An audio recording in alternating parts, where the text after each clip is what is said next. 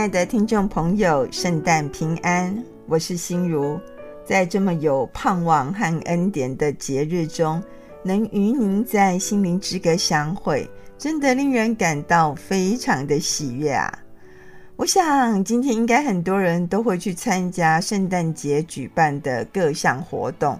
像这样欢乐啦，还是吃大餐的日子呢？每个人大概都抱着愉快的心情，热衷参与啊。那圣诞节，您除了参与晚会啦，还是什么 party 啦、吃大餐的这种啊美食活动？那你觉得还可以参与什么活动吗？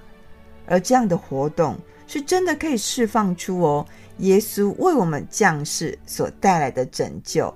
盼望的好消息，我在想啊，这么好的应许和盼望，我们是独留自己分享，还是它只是留在圣诞佳节而已呢？我们是否要将这好消息啊，不分时间哦，不分季节，把它传递出去呢？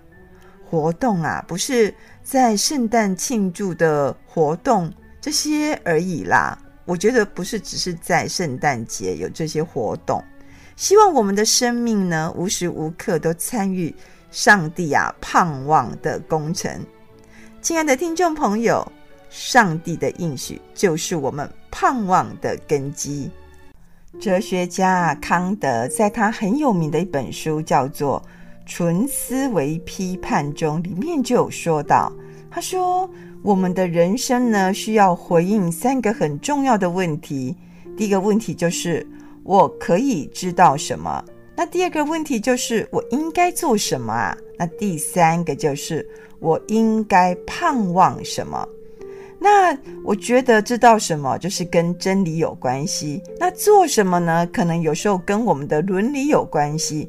但是盼望，盼望当然是跟我们的信仰有关系啦。所以呢，问对了问题就很像这个船啊，下稳了锚。这个锚呢，对于船来说是个非常重要的器具，因为它可以让这个船呢很稳定或是很安全。所以呢，用来形容说盼望的特性，就好像锚一般的坚固牢靠，同时呢，也是让我们看见信靠与抓住。新约圣经啊，希伯来书的六章十九节就这样写，他写说：“我们有这盼望，正像生命之锚，又安全又可靠。”那这盼望之锚指的是什么呢？指的就是我们的主耶稣基督啊！你若抓住了磐石基督，不但牢靠，而且哦，也是有根有基。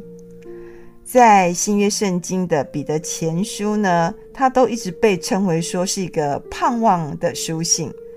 在他的第一章三节的经文就有记载，他记载写说：“感谢我们的主耶稣基督的父上帝，由于他无限的仁慈，借着耶稣基督啊，从死里复活，把新的生命呢赐给我们，使我们有活的盼望。”是啊。上帝呢，借着耶稣的复活，重生了我们，让我们有活的盼望，重生颠陶心呀，这就是盼望的开始啊！在这里呢，我讲一个丘吉尔的故事。我们大概都觉得丘吉尔就是第二次世界大战啊，英国的首相，但是我们很少知道他在一九五三年哦，荣获诺贝尔文学奖。所以他不仅是担任两次的英国首相，也可以说他是一个文学家。尤其在第二次世界大战，德国呢，哦，横扫欧洲大陆的时候，英国遭受德国攻击的期间，丘吉尔呢，他带领英国人民啊，可以说是度过第二次世界大战期间最黑暗的危机。我们想一想。像他这样一位很不平凡的人物，纵使在离开人世之前呢，他也要很安然哦。所以呢，他就亲手安排好自己的啊追思礼拜，他要唱的圣诗啊，还有一些程序，他也选择在位于伦敦的圣保罗大教堂作为追思礼拜的地方。所以在丘吉尔追思礼拜的当天呐、一切就是照他自己的程序啦，就是他自己写的啦，哈，都这样进行。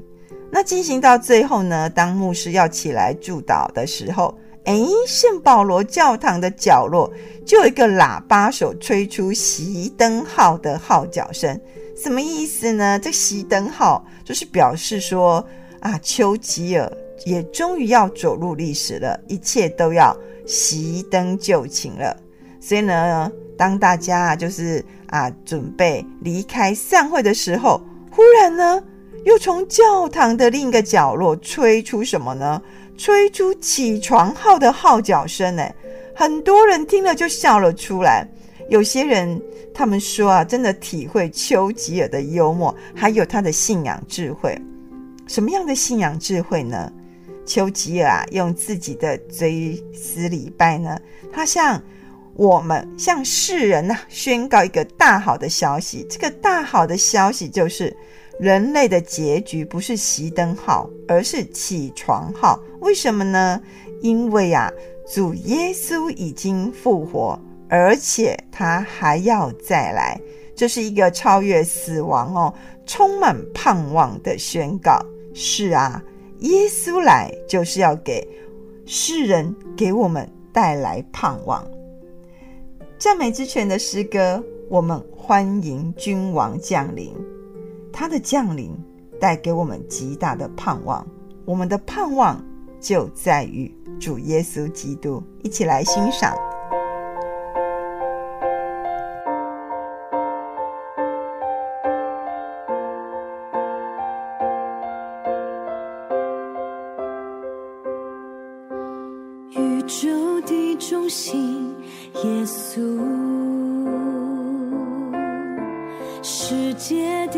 信耶稣。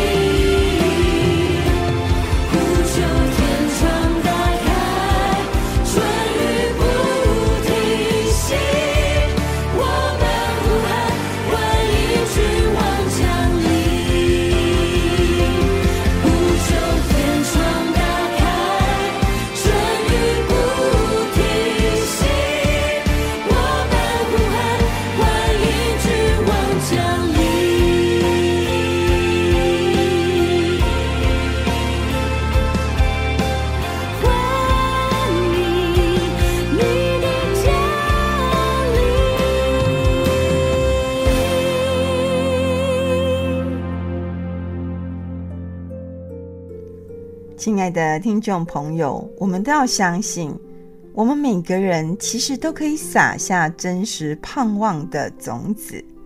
在新约圣经马太福音二十五章哦，三十五到四十节所记载，他写说：“因为我饿了，你们给我吃；渴了，你们给我喝；我流落异乡，你们收留我；我赤身露体，你们给我穿；我害病，你们照顾我；我坐牢，你们来探望我。”那时候，那些艺人要回答：“主啊。”我们什么时候看你饿了，给你吃；渴了，给你喝？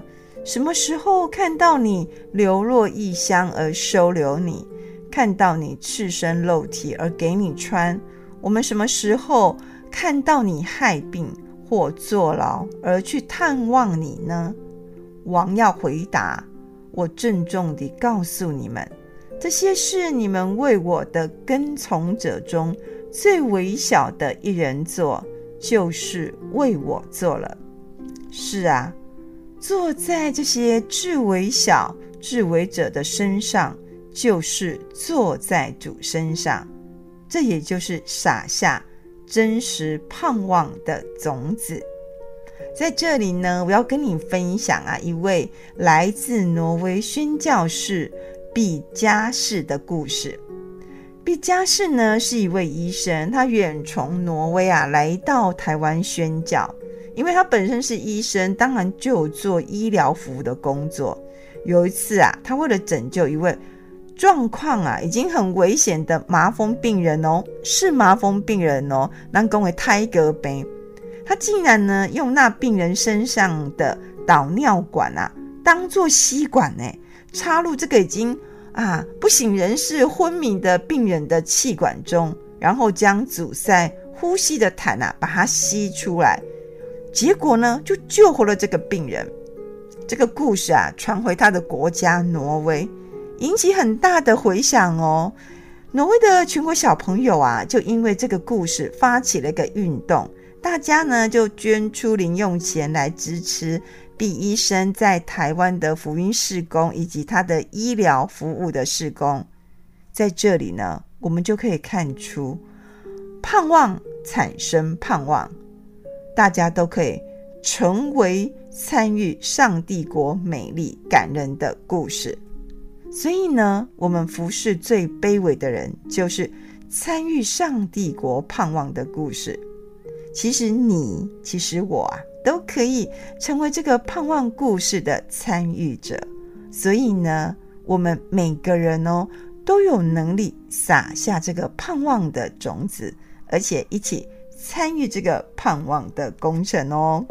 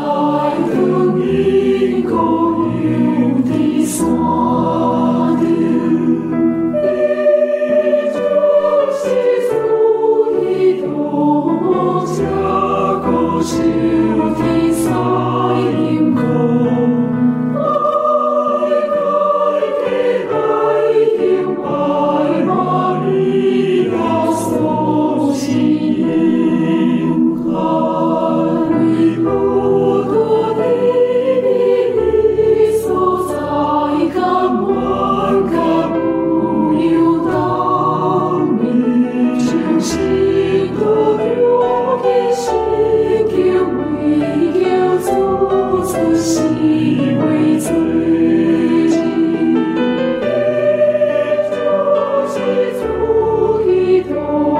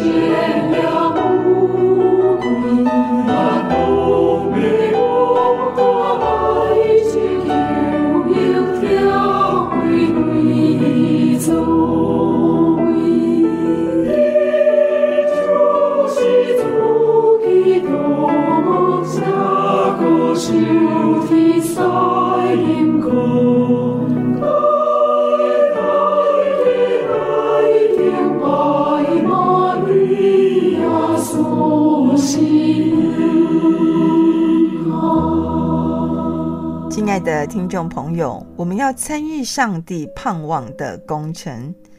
耶稣呢，降生在很卑微的客店的马槽里。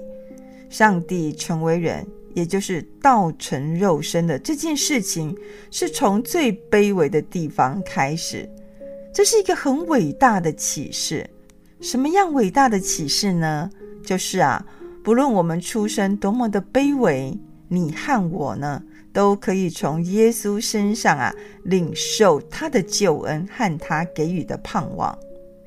盼望呢，是一个指向改变，也是释放哦和转化的力量。有许多人，他们很期待在被冰封的孤寂心灵里面呢，或是脆弱的心灵里啊，有温暖的安慰，就像春风吹进他们的生命。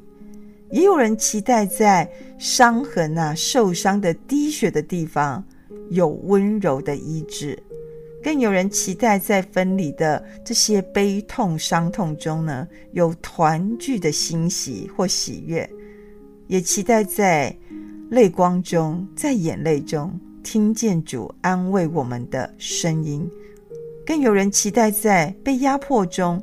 因为奋斗啊，而亲身经验释放的自由，我们会因为盼望，所以能忍耐等待，而在这等待实现的过程中，也积极的行动哦。也因为我们有行动，就越来越接近目标。因此啊，盼望是使愿景可以实现的伟大推动力量哦。文学家莎士比亚他就曾经说过一句名言，他说：“一个最困苦、最卑微、命运呢所屈辱的人，只要他还抱有希望，就没有什么可以恐惧的。所以你看，盼望有多大的力量呢？在这里呢，要讲一位啊沈心灵的故事哦。”沈心灵呢，他在台湾大学啊读到博士学位，他也完成哈佛大学商学院的学程，他担任了联合国志愿者。这个联合国志愿者是去服务第三世界贫穷线下的国家哦。你看看沈心灵哦，以他的学历，我们都说他应该他就是学霸，但是他的志向是很不一样的哦。因为沈心灵他说啊。他说他的童年很辛苦，很贫穷，因为他们家是在做那个摆路摊，哦，是流动摊贩的生意，所以他常常没有一定的居住的地方，非常的贫困，很辛苦。可是哦，这个贫困的环境让他知道，真正的贫穷不是没有钱，而是没有能力去付出。他说，相对的，有时候他在思考，那富裕又是什么？富裕啊，不是说谁拥有的多，而是呢，谁需要的少。是啊，富裕是什么？是需要的少。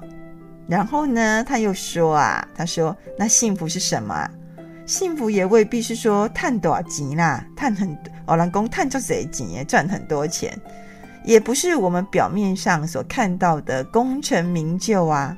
他认为说，幸福就是成为一位开拓者。这个开拓者呢，是找到自己的道路，在帮别人开路，让每一个遇见自己的人都可以变得更美好。沈心明说：“这就是他一直在做的事情。”亲爱的听众朋友，当我们可以让人因我们而蒙福，或者是说啊，别人因我们可以变得更好。这不就是创世纪十二章一到三节，上帝对亚伯拉罕的应许吗？这更是参与啊上帝国的盼望工程的落实哦。有时候啊，我们在做福音事工，或是推动一些教育，我们大概都会先问说有没有经费啊、资源啊，还是有没有这些能力啊？其实我们曾经有这样想过吗？我们只问我们愿不愿意从我们身边开始做起，然后呢，让主在我们中间掌权，圣灵带领我们。沈心灵呢，他虽然出身贫穷，但是他很深刻的去思索贫穷背后结构性的不公义。所以呢，他说他都不是用理论言辞去批判这样的现象，而是用行动力去改变。他被美国的《时代》杂志啊教育版誉为说他是天堂掉落凡间的天使。德蕾莎修女也曾经说过，她说。不是说所有的人哦都可以做很伟大的事情，但是她说每一个人啊都可以用你的爱哦做很多的小事。是啊，从我们身边开始做一点点爱的行动，这就是参与上帝盼望的工程。当我们愿意与主同工、与主同行啊，我们必定能看见上帝给予我们的应许和他给予我们的盼望。希望呢，在这圣诞佳节，我们每一个人除了参加圣诞节这些很欢乐性的活动，我们是否也在这圣诞节中参与上帝盼望的工程？亲爱的听众朋友，当我们可以让人因为我们得到祝福，或是变得更美好，这不就是创世纪十二章一到三节？上帝对亚伯拉罕的应许吗？这更是参与上帝国的盼望工程的落实。有时候我们在做一些福音事工，或是推动一些教育比较困难的活动的时候，我们大概都会先问有没有经费呀，有没有资源呐，还是说我们是否有这样的能力？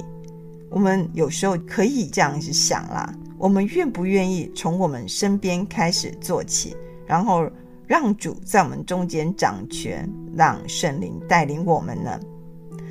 沈心灵呢，她出身非常的贫穷，但是她很深刻的去思索贫穷背后的一些结构性的不公义或是不公平，但是她都不是用一些理论啦、言辞去批判，而是用行动力呢去改变。她被《时代》杂志哦。教育版誉为说她是天堂掉落凡间的天使，实在是非常的美呀。德蕾莎修女也说，不是所有的人都可以做伟大的事，但是呢，我们都可以用爱做很多小事。是啊，从我们身边开始做一点点爱的行动，这就是参与上帝的盼望工程。当我们愿意与主同工、与主同行，我们必定能看见上帝给予我们的应许和盼望。愿在圣诞佳节呢，我们一起啊，与上帝同工，让圣诞这个救赎的信息呢，就此展开，不是只停留在圣诞佳节中。